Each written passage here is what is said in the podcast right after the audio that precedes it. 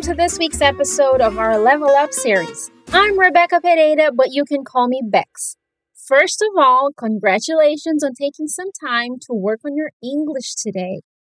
To make sure your study session is the best it can be, you can check out this episode's written dialogue and extra content on our portal, fluencytv.com, where you can also find free content of every kind to help your English get better. To develop your skills during these walk and talk episodes, you need to use your loud voice and you need to hear yourself speaking so that you can improve your pronunciation. When you hear this sound, it means it's your turn to speak, okay? So grab some water to stay hydrated and get ready.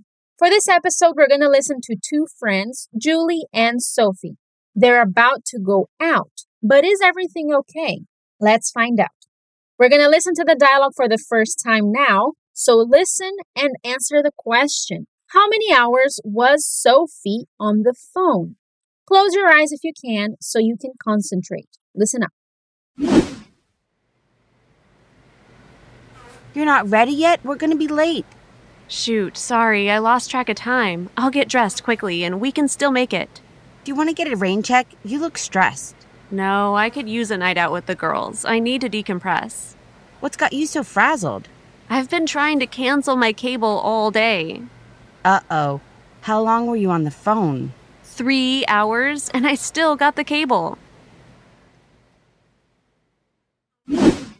Oh no, three hours on the phone? And who are they going out with? Listen again. You're not ready yet? We're gonna be late. Shoot, sorry, I lost track of time. I'll get dressed quickly and we can still make it.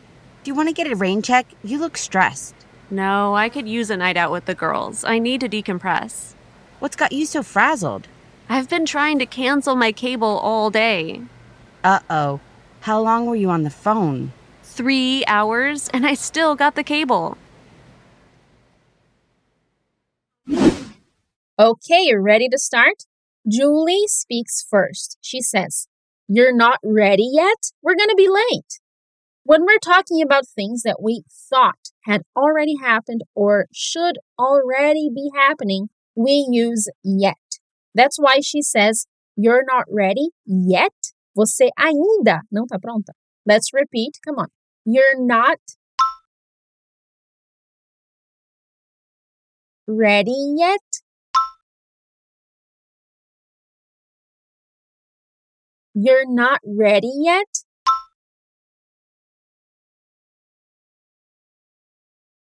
And yes, this is an affirmation set in the tone of a question to express surprise. Say it again. You're not ready yet?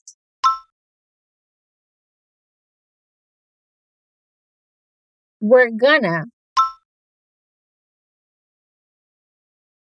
be late. We're gonna be late.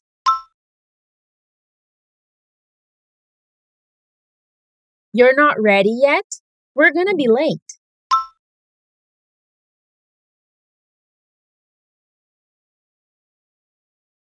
Nice work. Now we have Sophie's first line. She says, Shoot, sorry, I lost track of time. I'll get dressed quickly and we can still make it. Shoot is a great word for you to express anger or annoyance without saying a swear word. Repeat. Shoot. I lost track of time. Shoot, I lost track of time.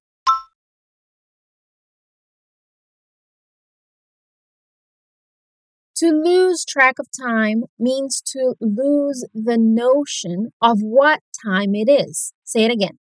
Shoot, I lost track of time.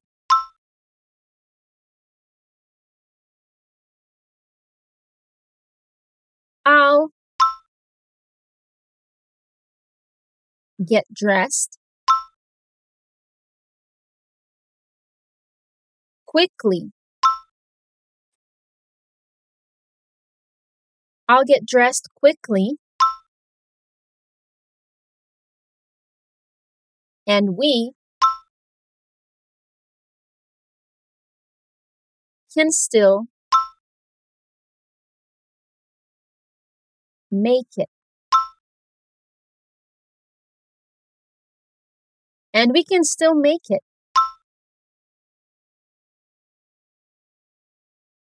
Make it is an expression that we saw a few episodes ago. It means to arrive on time for something or to complete a task. So say it one more time. We can still make it.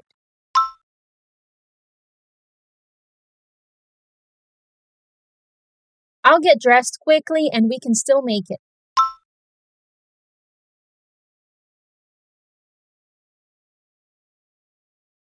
Good job. So Sophie lost track of time, but she's going to put on her outfit quickly and she'll be ready to go. Julie replies with, Do you want to get a rain check? You look stressed. Okay, so she's offering a chance to reschedule because Julie doesn't look so good. Say it with me. Do you wanna get a rain check?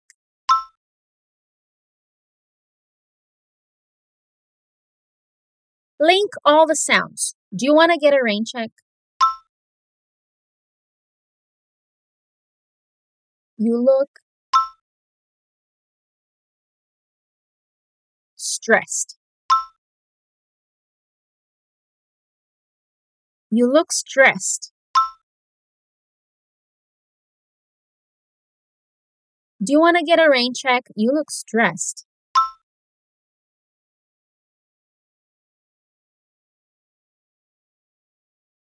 All right. In Sophie's next line, we have another awesome expression. She says, No, I could use a night out with the girls. I need to decompress. When you say someone could use something, it means that that thing would be good for that person, like faria bem or cairia bem in Portuguese. Repeat. No. I could use a night out with the girls. No, I could use a night out with the girls.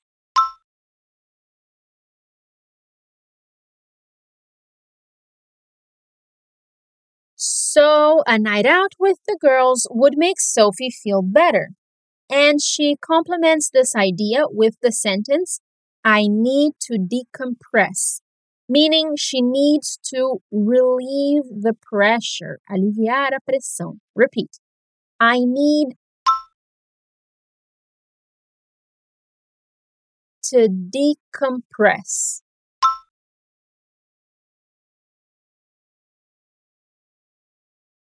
Decompress. I need to decompress.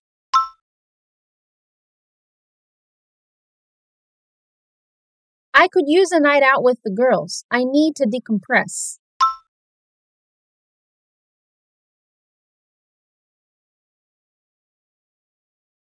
Julie is a worried friend, so she asks, What's got you so frazzled? When someone is frazzled, it means they are exhausted. Say it with me. What's got you so frazzled.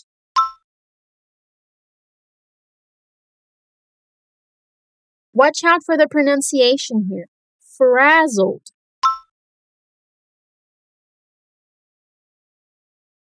What's got you so frazzled?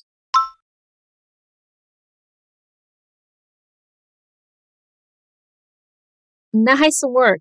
Can you guess what made her exhausted? Sophie explains, saying, I've been trying to cancel my cable all day. So she spent the day trying to cancel her cable, a TV a cabo dela.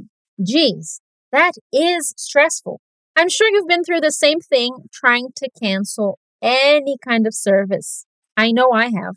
Let's say it together. Come on. I've been trying to cancel my cable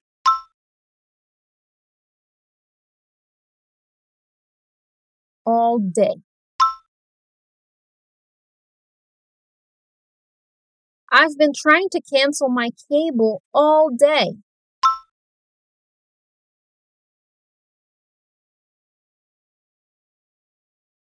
Now link all the sounds. I've been trying to cancel my cable all day.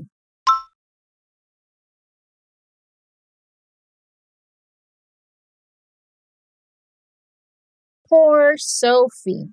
Julie understands. She replies with, Uh oh, how long were you on the phone? Repeat, Uh oh.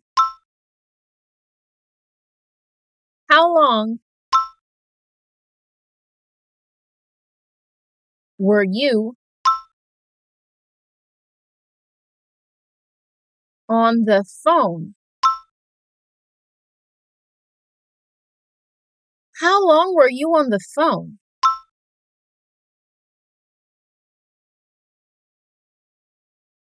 Note that we use the preposition on with phone. How long were you on the phone?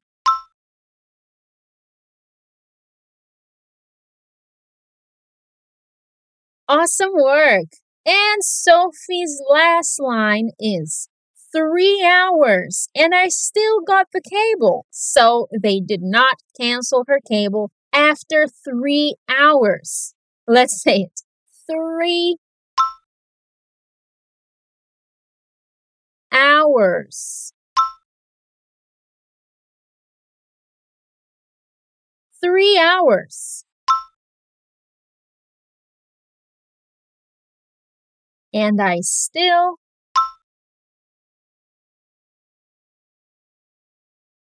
got the cable. And I still got the cable.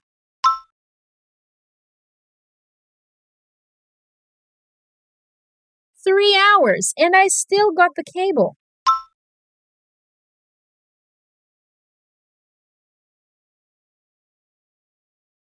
Excellent job. Let's hope Sophie finds a way to cancel her cable soon, right? That was the last sentence in today's dialogue. Now it's time for us to listen to the whole thing again. Come on, listen up. You're not ready yet? We're going to be late. Shoot, sorry, I lost track of time. I'll get dressed quickly and we can still make it. Do you want to get a rain check? You look stressed. No, I could use a night out with the girls. I need to decompress. What's got you so frazzled? I've been trying to cancel my cable all day. Uh oh. How long were you on the phone? Three hours, and I still got the cable. All right. Did you understand more this time? Good job reaching the end of this episode. Remember to stop by our portal so you can learn some more about these expressions. Thank you so much for listening, and don't forget to come back for more next week so that you can feel more confident with your English. That's all for now. Take care. Bye bye.